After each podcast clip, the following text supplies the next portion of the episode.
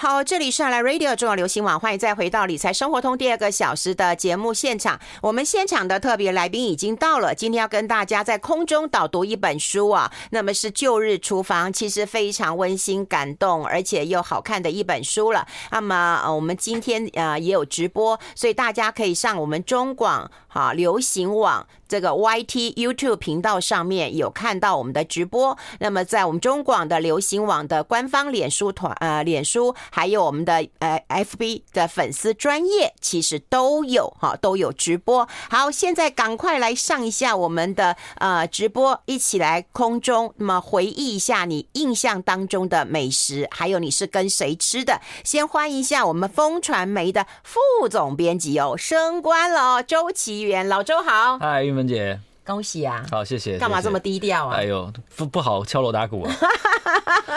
又没叫你请客。哎呦，哎呦，应该要，应该要，应该要。你家搞醋啊？你呃，家里住的。拍拍谁请人家啦？哎呀，那没不好了，那没好了。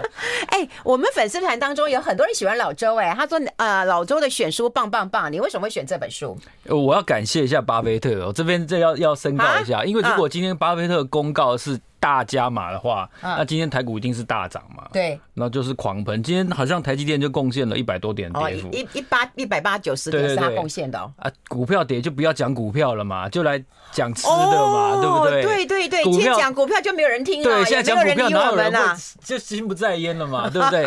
心情不好的时候，你还怀念一下这个饮食，当然是最最理想的一个组合。所以我要感谢一下巴菲特是减码不是加码，你好会呀！对，我就觉得这个刚刚在外面听，我就觉得啊，还好，我今天选的是。一本饮食的书，哎，我我从开始到现在，我几乎我好像没有介绍，有了上次有介绍过一早餐喝早餐，然后喝醉啊，对对对，因为我们是人类，那个好好笑的一本书，对对。那此外几乎都是财经趋势啊，而且你选都超超厚的厚度，大概是这个的百分之一百五十那么厚，对对，所以呃，这也要。感谢，就是詹宏志先生写了一本这个非常非常特别的这个书，嗯嗯，然后怀念他的母亲、他的岳母、岳母跟他的太太，对，这三个很重要的女人，然后让他从一个完全不会煮饭的一个人，嗯，然后慢慢的蜕变，试着揣摩他曾经吃过的味道，嗯，哦，吃过的味道通常除了跟谁吃之外，嗯，还有就是什么时候吃的，嗯，哦，这个詹宏志先生在书里面提到很多他小时候吃的一些料理，那这我觉得这是为什么我想要选这本书，其实本来。来，应该是要在过年前，让大家在过年的时候，哎，有一个回味的的一个对象哦。因为其实说实话，回忆。不全然是甘美的回忆，很多时候是苦涩的。比如说过年的时候，那个菜就是一热、二热、三热、四热、五热，然后呢，那个挂彩就从绿色，然后变成深绿色，然后最后变成黑，对，变黑色，然后小孩子就会就 就是说不出话来那种感觉。那那很多时候其实是当时的可能是家庭环境哦，或者说是这个整个硬体设备，你也许就是没人煮菜啊，哦，类似这样子的情况。那从中去带出一些你个人的回忆哦，或者说家族的回忆，这是一个很很特别的。那那那那延到二月，我觉得也不算晚，然后让大家回味一下哦。可能你在什么时候、什么地点，比如说该是什么时间哦，吃到什么东西，这就是一个很重要的事情。比如说夏天吃西瓜、嗯，荔枝，嗯，哦，那那个可能芒果，对芒果，那可能冬天吃到的是什么？莲雾、嗯，橘子，嗯啊，这这个时候哦，会是一个时间。人物、对象，然后还有你吃到的东西，是这本书的一个主轴。嗯。好，我以为你会选这本书，其实我就很自然的想到。因为你很会煮，你也很爱煮，而且你必须煮，你还不得不煮。对，你是家庭主妇。对，如果说很有熟悉我们呃这个老周的人都会知道嘛，他其实真的很会煮，而且每天要煮。呃，没有没有没有没有，这边这边这边稍微利益澄清一下，这个这个周末就是六日六日有空的时候才煮。我我来之前，我太太昨天就已经跟我讲了，你不准今你明天上这个节目，你不准说我坏话。然后我就说我没有要说你坏话，我只把这个事实稍微陈述一下，就是说他还先警告你啊，饭都是。饭就是我煮的，这样，因为家里总是要有人煮饭嘛，哈。嗯，而且我觉得是你，你去买菜呀、啊。我对你认识这么多年，我都知道啊。对，然后而且买菜、洗菜、煮菜、洗碗、遛狗，对，一条龙。对对，是不是人生就是要这么充实？因为就是老周其实很年轻啊。我在想啊，其实我我知道他的历程之后，我在想，就如果他是我儿子，我。我我觉得母亲，我心里有多酸呐、啊！可是我看你儿子也蛮会煮的，所以我心里很酸、啊，我心里好酸、啊。叫他叫他不要自己洗碗就好。我我很难讲这种心情，你知道吗？如果说我今天啊、呃，这个女生是我的女儿啊、呃，比方你太太是我女儿的时候，我会觉得啊、哦，好棒哦！安妮好，安妮好，哦，就好就好，你看，一家都很好啊，伊那个也做好吃，伊那个也生哇，因为那个对哦，就好就好，你照片就很好的哈。啊，那老周是阮囝哦，就心酸哎。还有小小可，我是一个囝，我是一个囝，是来来煮饭的时候啦，来洗衫、来遛狗的时候啦。我觉得就是怎么讲，不同的体验哦。就据说某某位这个重要的阁员哦，据说他回家就是一坐下，就立刻被他另一个伴讲说：“你都还没有洗澡，你凭什么坐下？”好，这是我这我这不久之前听说的一个 一个一个故事，就会说：“哎，他是。”非常重要的阁员，这个我不不能讲任何一个字的，不然就会被猜出来哈。然后，然后，但是就是在家里也是被老婆管得非常紧哦，就可可可以看得出来说，这个怎么讲呢？啊，权力总是有高下之分，有人就是管人，有人就是被管的 哦，这就是这就是这个 hierarchy 哦，就是管理学当中的这个权力架构的区分就是这样。对，哎，那我想问你啊，你这么会煮，是源自于你的母亲吗？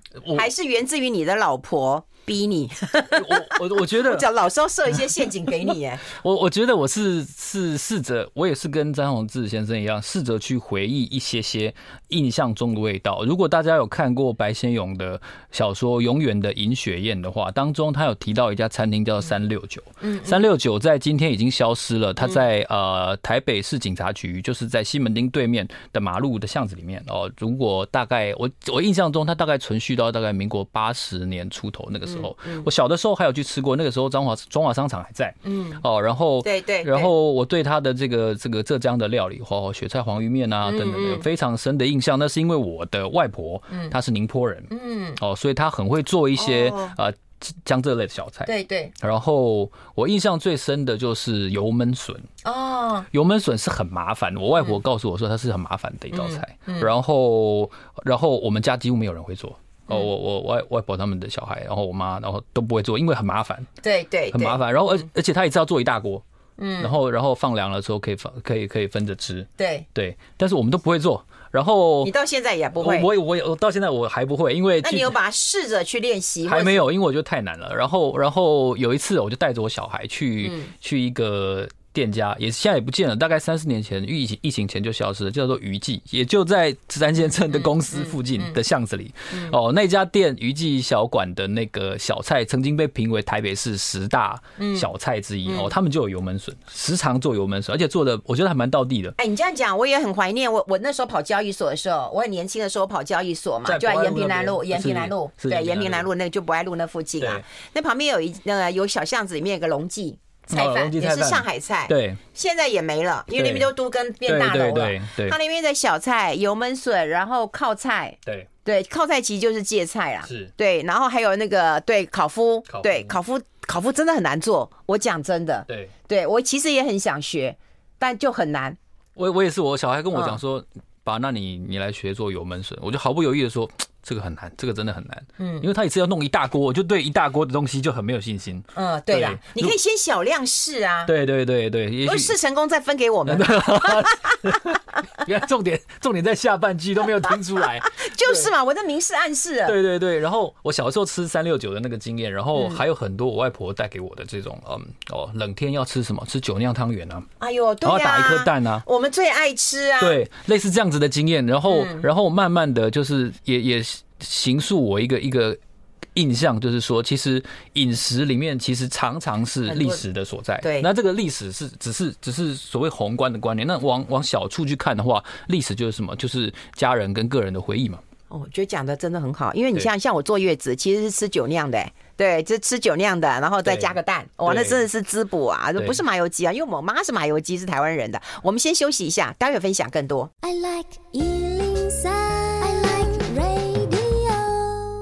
好，我们持续跟我们周启源老周，他是风传媒的副总编辑啊。那么他自己有 podcast 是老周，其实我个人蛮喜欢老周的，不管他的呃文笔啊，哈，还有他很喜欢阅读，就我刚刚看到他的时候，我都会觉得比我儿子优秀太多了。哦，不敢当，不敢当，不敢当。哎，那我们要跟老周来聊一聊，就是家中的。呃食物，对，通常都给你什么样的一个链接？我我觉得口味是一个先决的事情，就是呃，举例来说，你家吃北部粽还南部粽？哦，或者是湖州粽，哦，这个就有差别。那为什么你家会吃这个口味的粽子？这通常是家中的呃负责采买的人，或者是家中烹饪的人，他本身的饮食的背景，也就是他的可以说家谱饮食的家谱。嗯，那湖州粽也好，北方这个北部粽、南部粽，它都代表着一定程度的嗯历史。哦，外湖州粽就是可能是江浙这个江浙背景来的。的长辈哦，那北部粽跟南部粽又分别代表不同的口味。嗯，那举例来说的话，我觉得像我就是从小就吃南部粽，因为我在屏东长大。哎，你知道吗？我妈妈是啊，就九份嘛，金瓜石人嘛，哈。那你照理说应该很北部，对不对？对。可我们家是南部粽，是。你知道为什么？为什么？因为邻居教他包的哦。然后我们家一定会包一个白粽，是。对，那什么都没有，就红枣跟白的。是，你知道为什么？为什么？因为我爸爸是吃这个。哦，你你们没有吃吗？没有，没有，没有，没有。真的吗？没有。宁波，我们那个时候我吃到的是湖州粽子。哦，是湖湖湖湖南粽子。然后，然后我就会觉得，对啊，你看，所以像每年到端午节一定会蘸一次，蘸一次这个粽子。对对，到底是南部粽好吃还是北部粽好吃？像我我我跟我太太就是完全泾渭分明啊，就是我都吃南部粽啊，她都是北部粽。为什么？因为我的岳母是客家人。哦，对，他就会觉得南部粽，南部这种水煮的淡如水，你不要跟我讲那个水煮的东西。我就说，所以我们现在是要讨论油饭吗？对，油饭吗？我们现在是要讨论油饭吗？对，我就觉得北部这种是油饭，然后他就会说，你不要再讲那是油饭了。然后，然后，然后还有另外一个，嗯，举例来说肉圆，嗯，我我就觉得肉圆怎么可能吃油炸？肉圆当然是吃清蒸的啊，因为我在我阿嬷家那附近卖的所有人卖肉圆都是吃清蒸的，吃小小颗的。对，但是。至少中部都是大大颗的油油。台北我看到的肉圆都是比较大一点，然后油炸的。所以那当然那是不同的饮食背景所造就的。嗯，所以这也是我觉得啊，这是很鲜明的反映一件事情，就是台湾是一九四九年以后才有我们现在共同社会的这个概念。就像刚才运芬姐讲到的这个牛肉面加酸菜这件事情。对对对。对，那你真的拿去四川，你是我找不到这件事情的。对对，那还有啊。月亮虾饼。哦，很多人都会说那是泰国在，no，泰国也说没有，泰国泰国说查无此人哦，嗯，对，所以所以背景呃，这个历史的背景融合，然后创造出了很多可能我们真正在所谓的原产地看不到的这个东西，对对，哦，那是一个很特别的样貌。那如果说这个书里面，我觉得让我印象比较深刻的，比如说。第一个，我讲一下它的这个韩式拌饭。嗯，韩式拌饭这道这道菜，我我以往我在在介绍或者说在分享我的感想的时候，我比较少把书翻开。对，而且你还做记号。但是这一次呢，我觉得要特别翻开书有，然后有一个。原因是因为我觉得这是一本呃很充满感情的书，嗯，所以它的很多的描写，不管是食物本身，或者是他吃到那个食物的场景、前因后果跟那个地点，张先生用很多的形容去描述。比如说他介绍这个拌饭的时候，他说有黄豆芽、香菇切丝、烫好的菠菜、炒过的芹菜、切丝的萝卜、粗丝的海苔，还有一些叫不出名字的野菜。嗯，哦，那所以很巧合的是，呃，我太太前两天看完这个《大力女子都奉顺》之后，然后她就一。一直在他的 Netflix 上面看的，然后他就一直在我后面，然后就时不时就会说。那个泡菜拌饭好好吃哦！哇，那个泡菜拌饭很久没有吃到泡菜，然后就哦，我们家什么时候附近有没有拌饭？然后我就听过听听了一次、两次、三次之后，我就知道这个温馨提示就是一定要 一定要充分的。这根本就明示还提示，是要予以回正正面的回馈。所以我前两天我就做了一个韩式的拌饭。那韩式的拌饭呢，如果依照这个詹先生书里面的特点的话呢，它有一个特点就是说，通常旧的韩式的拌饭，它用的是当地的铜器，嗯，或或者是陶碗去去盛装，而且这个盛装的时候呢，它一定要一个比较大的尺寸。为什么呢？因为詹先生在吃到这个拌饭的时候，是一个老太太，可能有八十岁了，然后加一匙辣椒酱，然后撒一点麻油，然后把刚才提到的那些野菜呢，全部这样很用力。大力跟它拌这样子，然后整个全部的的酱料跟蔬菜的味道全部都拌在一起，然后在一起吃，啊，这就是所谓的韩式拌饭。而且同时，因为铜器比较保保热，所以它的温度够热。而且因为你搅的时候动作很大，可能会飞出来啊，你碗必须要比饭量大一点才方便拌。嗯，所以我在给我太太这个装这个泡菜拌饭的时候，我也记得这个这个重点重点就是我用一个特大的一个陶碗，然后呢，把这些饭跟料装进去。那看起来装不满没有关系，但是你就是要把用力拌，对，把它用力拌，拌好了之后再吃，才会有这个大力女子都奉顺的感觉。哎，所以就是看韩剧学料理。所以老婆满意吗？应该还蛮满意的，嗯，对，我觉得看起来味道也不错。不过我没有用黄瓜，这个通常据说韩式拌饭是用小黄瓜，但是因为小孩子喜欢吃节瓜，所以我那天买的是节瓜。嗯，对，所以你是也调整过，稍微有点不一样没有关系。但这个就是我觉得就是留给留给你的家人一个不一样的体验。也许他们长大了，他们就觉得用节瓜做也没有关系。嗯，对，好，小孩子还蛮喜欢吃炒节瓜的，不知道为什么。对，哎，我不晓得耶。对，节瓜就还蛮蛮有趣的。那那这个，我但是我知道知道节瓜的水比较少一点点，我觉得 OK，因为不然的话黄瓜很容易出水。对，没错，对啊，所以就是从从影视影视作品当中也可以看到一些哎好好玩的东西，比如说你真是有心人呐。哎，那我问你啊，你跟你太太其实饮食的习惯都不一样嘛，对不对？然后粽子都会炒半天了嘛，可是煮饭的是你啊，对对不对？然后会不会因为你煮了他不爱吃呢？或者是你他觉得你煮的嗯不是我的口味呢？但下订单的是他。哦，对啊，我忽略了这个下 order 的人是谁。啊？Apple Apple 下单给台积电，台积电不不能做错，对对对，是要下单给不能够那个。啊，对对对。对啊，不是不是魏总，那你要升格啊，对你不能一直 OEM，你要 ODM 啊。呃，我也试着做一些 ODM 的事情，比如说他不喜欢吃炒米粉啊，我很喜欢吃炒米粉，那怎么办呢？对，但是没有人做给我吃，我只好自己做，然后自己吃。呃，自己吃，对，吃一大碗，嗯，对，然后，然后他，然后其实，那小孩会吃吗？小孩会吃，其实他们还蛮喜欢吃的。我我一开始做的不成功，然后，然后后来我就慢慢发现，这个这个诀窍就是可能在拌的速度上面，可能动作要小一点，但是它的那个频率要高一点。哦，就是好像又到休息时间了。对，满满的爱呀！好，我们先休息一下。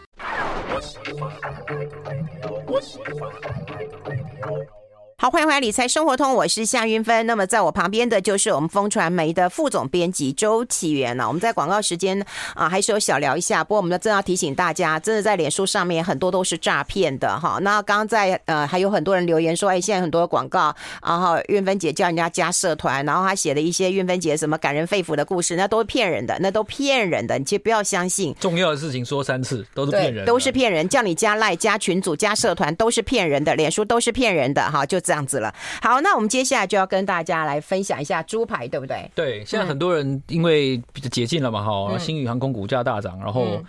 大家都想做什么？去日本嘛，哈。对。去日本最多人去哪里？去呃北海道啊、仙台啊、东京。哦，东京人是最多的，所以我要跟大家介绍一下，这本书里面有提到东京一家超级名店哦，就是这个碰多本家。嗯。然后这个它里面有介绍一个电视节目，还有一本书，它其实有出书，叫做《东京炸猪排会议》。嗯。呃，你听起来就知道哦，就是介绍炸猪排嘛。那炸猪排，呃，你会觉得说，对啊，这就是一个日本料理，呆呆，不是。嗯。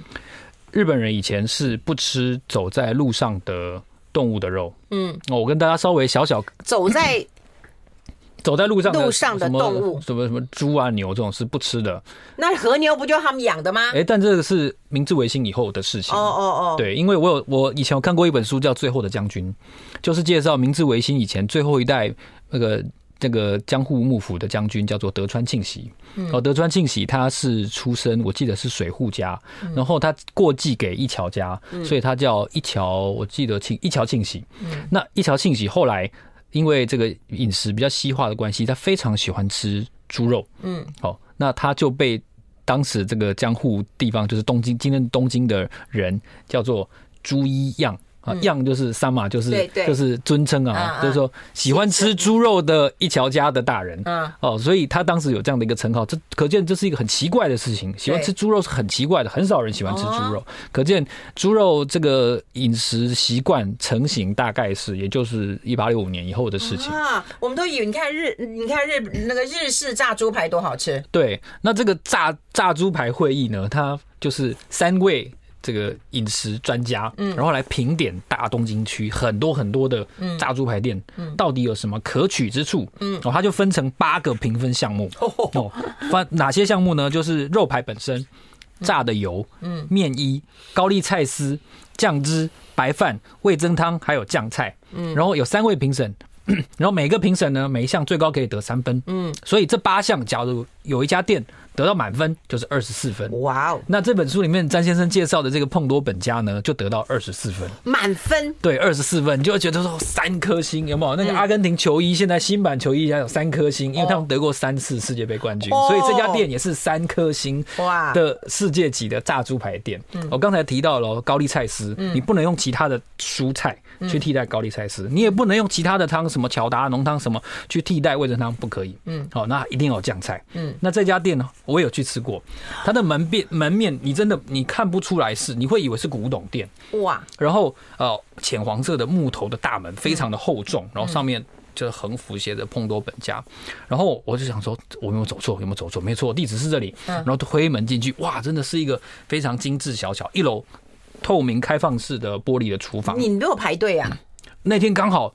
哇，下雨人不多，然后我们一进去就有位置坐，非常高兴。太好了，而且它位置很少哦，它一楼只有这个类似吧台几个位置，那主要位置位置区都在二楼，大概我估计只有二十个位置而已。嗯，非常的小巧的一家店，然后很温馨的布置，但是它的呃料理是毫不马虎的。是，然后我咬下去那个猪排的肉的时候，它不会特别的厚实，当然它分量也不少。嗯，但是它的那个油。油的温度跟面衣，我觉得是很厉害的，因为我很少很少吃到，就是那个面衣本身它是带有酥脆感，但是其实是咬下去非常容易跟肉能够用牙齿分开。然后我就觉得哇，原来东京炸猪排会议这篇讲到的就是我以前吃到的那家店 哦。然后哇，我就瞬间觉得哦，原来是这样子。那这那家店真的是得到非常高的分数，因为因为油的温度如果控制不当，其实很容易那个整个有那个猪排的颜色会变得比较深橘色。嗯，然后肉会很老，咬不下去。那但是那家店完全没有这个问题。那看看它的面衣的颜色呢，也能够看出来，其实它掌握油温，还有它本身面衣调制的这个这个程度是非常的理想的。嗯，哎，你出去玩的时候都会去找这种吃的吗？而且一定是那种的，呃，就顶级的美食吗？不会，不会，不会。我我我常常常常讲说，其实重点不是去吃什么，重点是跟谁去。对对对。你知道有一次我去意大利的时候很好玩，因为我去意大利的时候我就想到说，我一定要去吃披萨。对，然后我们全团要包括我老公啊什么，就说神经病，台湾不是一堆披萨，你干嘛去吃披萨？然后我就说不管，我一定要去吃意大利的披萨。对，意大利披萨很有名。就我们第一天到了，那到了之后呢，然后因为我们就是有跟团嘛，然后有一个团员就走失了，所以我们就没有办法，就很很顺利去搭巴士，然后到我们的饭店，然后也没办法去去去餐厅吃饭，因为都有预定的行程了嘛。那他就走失了，我们已经找了一个小时都找不到了。那后来那个导游就跟我们讲说，那麻烦你们就就地哈，就在附近哈，然后一个小时要回来，因为不知道人有没有找到嘛哈，然后也报了警啊，也要协寻啊什么。对，他就叫我们说附近简单吃一下，然后在一个小时后会回来集合，因为我们这边等他已经等一个小时了，那等于放出去，那等于两个小时，那我们就放出去找啦。然后我就终于就有看到一家披萨，我就去买披萨，就大家就想说，哈，终于可以吃到披萨了哈，终于可以吃到披萨 终于有一种难忘的感觉。对对，对，可是我我去买到披萨之后，跟我想的又很不一样，你知道吗？它就只有一片，然后上面只有一小片番茄。跟我们想的那种很澎湃的不一样。那个好，你知道很澎湃，那种好像是美国人的。对，就意大利就跟我那个，他们就用那种那种帅哥就跟我说 number one，number one。重重点是帅哥吧？啊，帅帅真帅 真帅。可是我跟你讲，那个披萨还真清淡，就真的涂了番茄酱跟涂了那个番就番茄而已，真的连绿绿的什么那个罗勒叶啊或者是什么都没有。是。那我们就在路边吃，可是我觉得。所有的灾难事后想起来都还蛮快乐的。对，因为当时是灾难呢，我们已经等两个小时，饿都快饿死了。对对，然后在路边，然后只有我们买得到那个披萨啊，其他人当然就是随便去找吃的。然后他们还问我们披萨好不好吃，我们说好吃的不得了，其实根本就就没有台湾那么澎湃嘛。对，所以那个我我觉得那个。意大利的披萨是跟跟台湾吃到的所谓的印象中的主流口味是非常不一样。这个之前我也有听一个专家跟我介绍，就是说其实那是美国人，也许他们哦这个身材比较高大，哦食食量比较大，所以他们加了很多的料。它跟意大利本土是完全不一样的。嗯，对。然后意大利本土讲究的是那个切了披萨之后那一块拉出来看吸的时候的那个的那个的程度哦。那但是但是这样上面的料是非常非常简约的。哦，对，那跟台湾印象中是完全不一样，而且绝对不会有凤梨。据说意大利人真的会翻脸，真的会翻脸。没有夏威夷，没有没有凤梨这件事情。我们先休息一下，待会有分享更多。I like 好，我们持续跟老周来啊、呃，这个谈一谈旧日厨房，也谈一谈我们除了家中食物之外，旅行的一个滋味了哈。然后呃，刚刚在广告时间，那老周说要聊螃蟹，对不对？对，嗯，英文姐喜欢吃螃蟹吗？我非常喜欢。为什么？啊，好吃啊，蟹肉很鲜美啊。你不觉得很麻烦吗？不会呀、啊，嗯。这螃蟹是一个，我觉得也是非常非常季节性的东西。对对啊，然后这个书里面提到的就是他去吃这个北海日本三大蟹，对对对的一个经验，就是雪场蟹嘛、花蟹，然后跟毛蟹。嗯，然后讲到毛蟹，我就有一个印象，就是说在应该有四五年前了，我一个朋友家家里面亲戚有养毛蟹，然后他就说要拿几只来给我，然后我我也几乎我从来没有在家里料理过，因为我知道很麻烦，我自己不喜欢做。嗯，我太太很喜欢吃，但她不会做，嗯所以就这样子相安无事了好几年。然后呢，突然间我这个就就螃蟹。腾这个从天而降，我好吧，我就接收了，然后。因为它是一只一只给我的，那我不知道怎么处理，所以我就拿着一个铁锅进去，然后然后铁锅就不小心让它爬出来，然后满地爬，非常的狼狈，然后我又不知道怎么办，小孩子在旁边这样手舞足蹈，非常高兴，就看着螃蟹奋力求生，然后 我就只好拿两只筷子让它夹着，然后就把它丢到水槽，再稍微清洗一下，怕被它夹住，就是有夹到，啊，痛死了，对，痛死了，而且三四只，这个你知道吗？一个人要对付三四只这样满满满满场爬的这样子，非常麻烦，然后然后赶快把。简单的刷洗，一只一只弄好之后，然后我再把它夹着，然后再丢到那个蒸锅里面去。那刚好那个时候我我出差，就是人家送了两罐那个中国杜康啊，之前 TDR 在台湾上市那个杜康白酒，嗯，然后我就是啊，这是白酒烈酒，我想过可以去腥，好，然后就简单的，这。江浙人不是有一些人会吃醉蟹吗？但是我没有要，我没有要让他让他生吃，我就是倒一些那个烈酒，嗯，类似高粱的香味，对，把它迷昏了。对对，然后顺便顺便做一个去腥的作用。然后大概五分钟之后，那个那个毛蟹就全部醉倒了，哦，就这样就全部都喝醉了，就不动了。然后我就非常非常轻松的就把他们醉倒的螃蟹，而且已经有白酒的香气呢，连同连同那个干净的部分的白酒，好，再再重新倒放到蒸锅里面去，好，然后再加一点配料，然后姜啊、葱啊，赶快蒸。然后蒸了之后，猛火蒸好之后，赶快啊，这个装盘哦，拿给我太太吃，因为我自己不喜欢吃。唉。好孝顺啊！对啊，真的是孝顺哦，孝孝感动天。哎，不过螃蟹，对，真的感动天哎。不过螃蟹有，我觉得我也要跟大家那个分享一个非常有趣的事情啊。大家都知道那个在上海可以吃大闸蟹，对不对？是。台湾吃的还蛮奢侈的嘛。然后在上海吃，那有一年呢，是因为我先就是外派到到上海去嘛，反正就很很多年前了啦。然后呢，他的好朋友就讲说，我们不要去外面吃，外面吃大闸蟹什么六两什么还还算贵。我说那不是比台湾便宜吗？他说不要，我们在家里吃，我给我搞一些来。哈，结果后来他就那个弄了一袋上来给我，然后他就叫我下去拿，我就拿了以后上来之后，然后我就把它袋口一打开，啪啪啪啪啪就爬出来，对对对，然后我就忽然喊了一句话：“蜘蛛！” 你知道为什么？因为它很小只哦，他们可能想说自己吃，你知道我很害怕，你知道吗？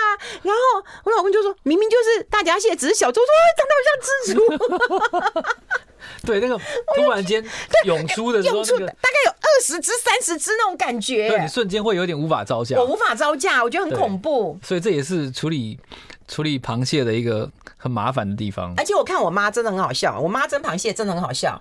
我只要在厨房外面，我就知道今天蒸几只。真的？为什么？因为我跟你讲，要刷很麻烦，所以我知道我妈说啊，就是被那个螃螃蟹夹到了。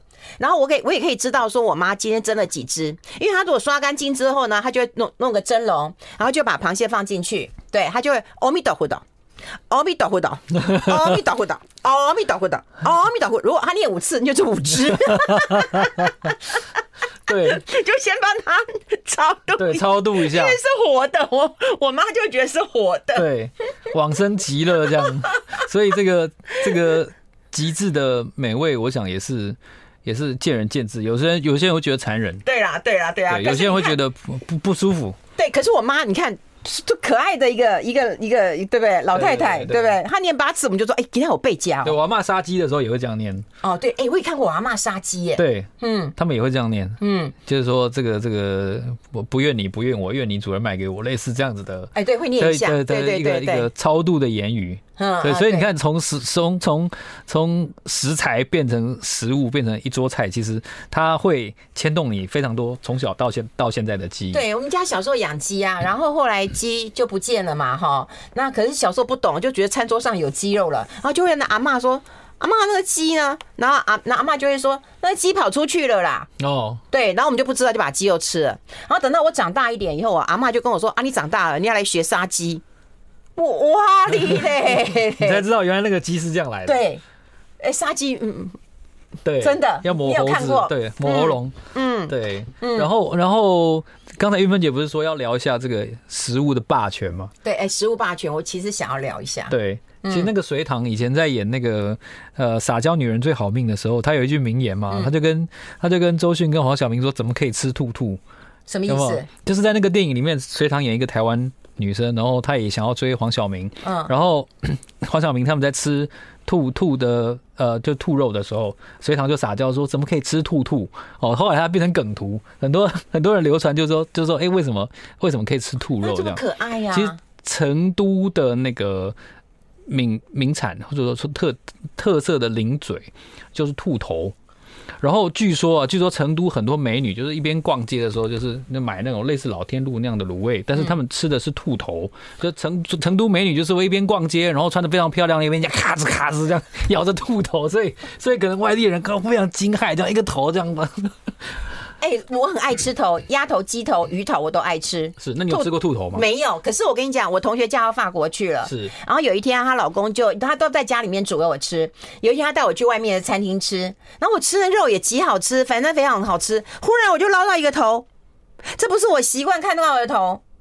所以你看了很久，你有认出来？看了很久。我说什么头？他说兔肉啊，这是最贵的、最珍贵。你刚刚吃的就是兔肉。我说我吃的是兔肉嘛？对。我其实不大敢吃，哎，像我听说，很好吃啊，我知道印象还是好吃。我听说去新疆维吾尔人，如果把你当成最上等的贵宾的话，会请你吃羊眼睛。就是我我看到的时候，我就沉默了一下，因为据说据说周杰伦去那边演出的时候，就是当地的的的这个合约方就请他吃羊眼睛，然后据说张周杰伦就看了羊眼睛看了非常久，我不知道到最后有没有吃，但我才知道原来最上等的贵客吃的是羊眼睛。哎，你知道吗？我很喜欢吃鱼眼睛哦，真的。去东港的时候，我吃一个鱼眼睛是一碗，OK，一颗鱼眼睛。我们先休息一下。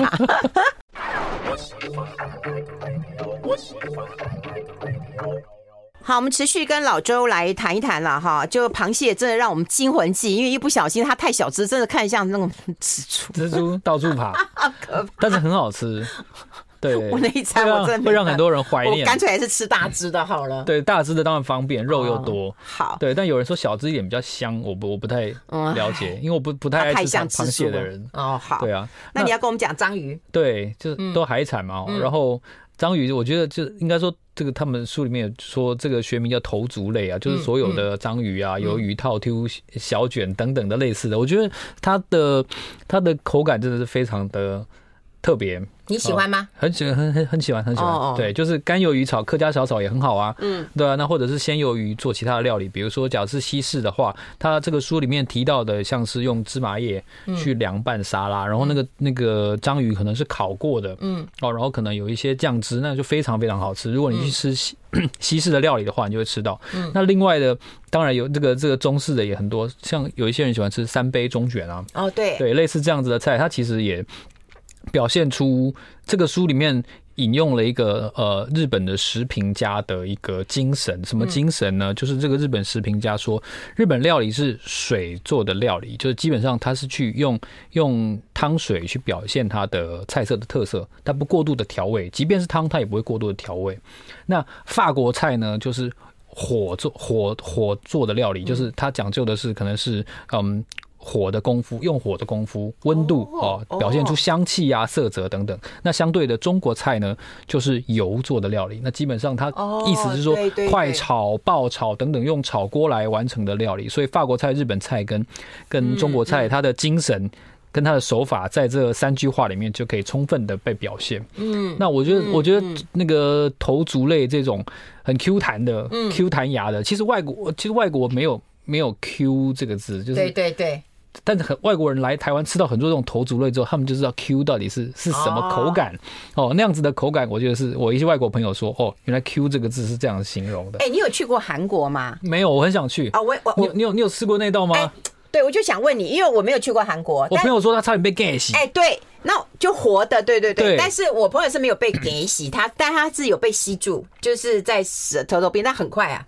可可我觉得那种口感也很怪。我觉得那个实在 那个有点超过我的。我也觉得呀。负担范围。如果是我，可能不会试，因为我觉得它如果是用去用去油调烹调哈，我觉得应该都会很好吃。对，嗯，而且。这生的是一回事，就是说它还活的，你就把它硬吃下去，这好像有点 有点野蛮的感觉。对，然后吸，它会把你吸住你的。它有一些酱，它要搭配一些酱汁嘛。哦，还有搭配酱汁。它卷起来之后，好像是要稍微沾一些酱汁，我不知道是去腥或者是其他的作用。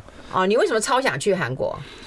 我觉得韩国有很多，当然这个这个台湾跟韩国之间的产业的竞争等等的，然后让我很想去了解一下他们的饮食的文化，然后然后他们有非常多很特别的腌制的小菜，嗯，然后据说韩国人会。稍微经济能力能负担的中上阶级，他们会家里摆两个冰箱，为什么呢？因为腌制非常多的泡菜，各种泡菜，萝卜啊、海带等等的，对对对，那个黑五 B 耶，那个就是会有一种腌菜的味道。对对，如果整个冰箱都是那个东西，其实生鲜其实味道不好。哦，所以稍微有钱的人，他会买一个比较小的腌泡菜专放的冰箱。哦，对，那那说回我我我觉得韩国料理有非常多，嗯，很淳朴，但是。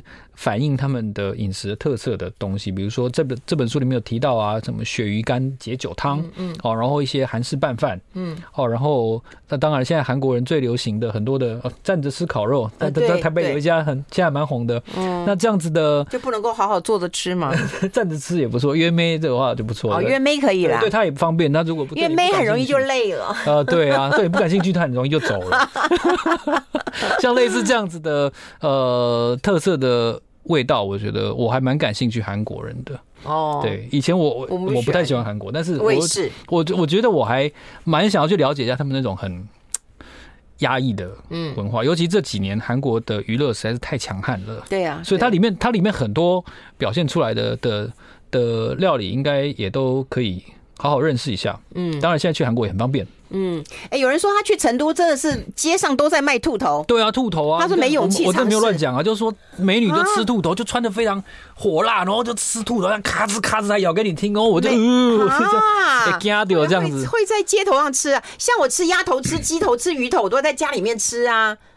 对啊，当然吃的满手满满满嘴，这才好看，不不好好吃啊，不要好看啊。可能可能成都人的。习惯了，哦，对，可能习惯了是这样。哦，对啊。哎、欸，那谈这本书也不谈不得不谈一点眷村菜喽。对，嗯，这个它也是一种融合。眷村就是怎么来的呢？嗯、就是一九四九年以后，大家嗯。嗯流离失所，然后共聚一堂，对，所出现的菜嘛。所以其实我看蛮多这个台湾饮食文学，从从大陆过来，比如说梁实秋、亚瑟谈吃，然后以前还有一个非常有名的叫唐鲁孙，我非常喜欢看唐鲁孙讲早期哦，因为他本身当过，他本身是满人哦，他的亲戚是以前这个清朝大官，所以他对所谓清朝的饮食的典故如数家珍，嗯。哦，然后到演变到台湾，现在已经很少。所谓的这种中国菜馆，它是真的只卖一省的菜哦。卖烤鸭的，他可能也会卖牛肉面哦。可他可能也有烤麸，对对，对。但但其实严格来说，这是这是两个菜系。对哦，中国中国大陆所谓的八大菜系嘛，粤菜、鲁菜、闽菜等等。那像像基隆哦，基隆的这个 用红糟。的料理是是非常高明的。那为那红烧是来自于什么？红烧就来自于福建。嗯嗯，对，所以福州人啊，对对福，特别是福州。那那这样子的混合。就我想是眷村菜一个很重要的特色。那在这边我也顺便推荐一下另外一本书，叫《吃的台湾史》哦。当中这个作者曹明忠先生，他我他他是非常高明的这个饮食的历史家，所以他对看的书很广哎。哦，我觉得还蛮好看的，《吃的台湾史》完全不费力，很好看，非常好看。对，而且曹明忠先生应该是住在基隆，所以所以他对基隆很多好吃的店是非常理解的。嗯，所以下次也许有机会来谈一下《吃的台湾史》这本书。比如说基隆有一些卖咖喱牛肉炒面的，哎有，我最喜欢吃。对。对，而且他很坚持哦，一次炒一碗哦，真的吗？对，我们我们做法是这样，嗯嗯，好好好，下下下次可以有机会可以来聊一下。对，我很喜欢吃啊。对，那那回到眷村菜，我想眷村菜就是各省的融合嘛。像他做詹先生有提到说，台湾人以前吃的是这个黄色的碱。含碱的面条，对对，那可是其实外省人带来的是白色的直直的面条。那我想这这也这也给了很多呃人的文化上的冲击。文化上的冲击表现在几个方面，一个是文化呃语言，嗯，一个是。饮食，嗯，对，所以浇头，什么是浇头？外省人说浇头就是，呃，煮在汤面上面的那一匙调料，浇头。但是在一九四九年以前，我想所谓的本省人是完全不知道什么叫做浇头的哦。比如说大卤面的浇头就是那些勾芡的汤，嗯，哦，这个东西是呃从语言上去形塑了台湾人共同的这个记忆，它也从饮食上面去让大家理解到一些。彼此之间不同的成分，对对对，哎，好的饮食哦，其实我觉得它也是一种经济史，你知道吗？对，所以还会有那种蛋白质经济，对，也就是越来越好之后，你就会发现阳春面其实是有肉丝的，或者有卤蛋的。可是真正的阳春面在早年的时候是什么都没有的，真的就叫清汤挂面。这两年涨得最多的，大家会有印象，全部都是蛋白质。对对对，价格上涨最多，全部都是蛋白质。嗯，为什么呢？因为黄豆跟玉米变贵了，嗯，所以蛋白质就会变贵。嗯，对，因为你以养饲养的成本变高了嘛。所以大家在谈大成啊、补风的时候，可以先看一下《旧日厨房》还有《吃的台湾史》，我觉得会比较看得下去这些分析报告。哎，对对对对对，你比较理解这到底为什么鸡肉会变贵。对，所以有时候我们看一本书的时候，真的很好玩，就是说你难免都会跟你的呃，但家庭生活啦，还有那你的职业啊，其实有一些关联性的。对，没错啊。所以这样子的的回忆呢，我觉得就是不全然是。财经面向的，嗯，也也有感情面向的，就人不可能是理性的。你你股票赚钱赔钱，除了运气之外，一定还有还还有感情的因素在内。这个感情的部分，就是我们今天分享的这本，嗯，对。好，今天非常谢谢哈，这个爱读书又会煮饭煮菜的周奇源哈，他是风传媒的副总编辑，升官了哈，这个年前就升官了哈，也恭喜你了哈。然后还有老周的 Podcast，谢谢老周，谢谢谢谢，谢谢，我们下个月再见喽，拜拜拜拜。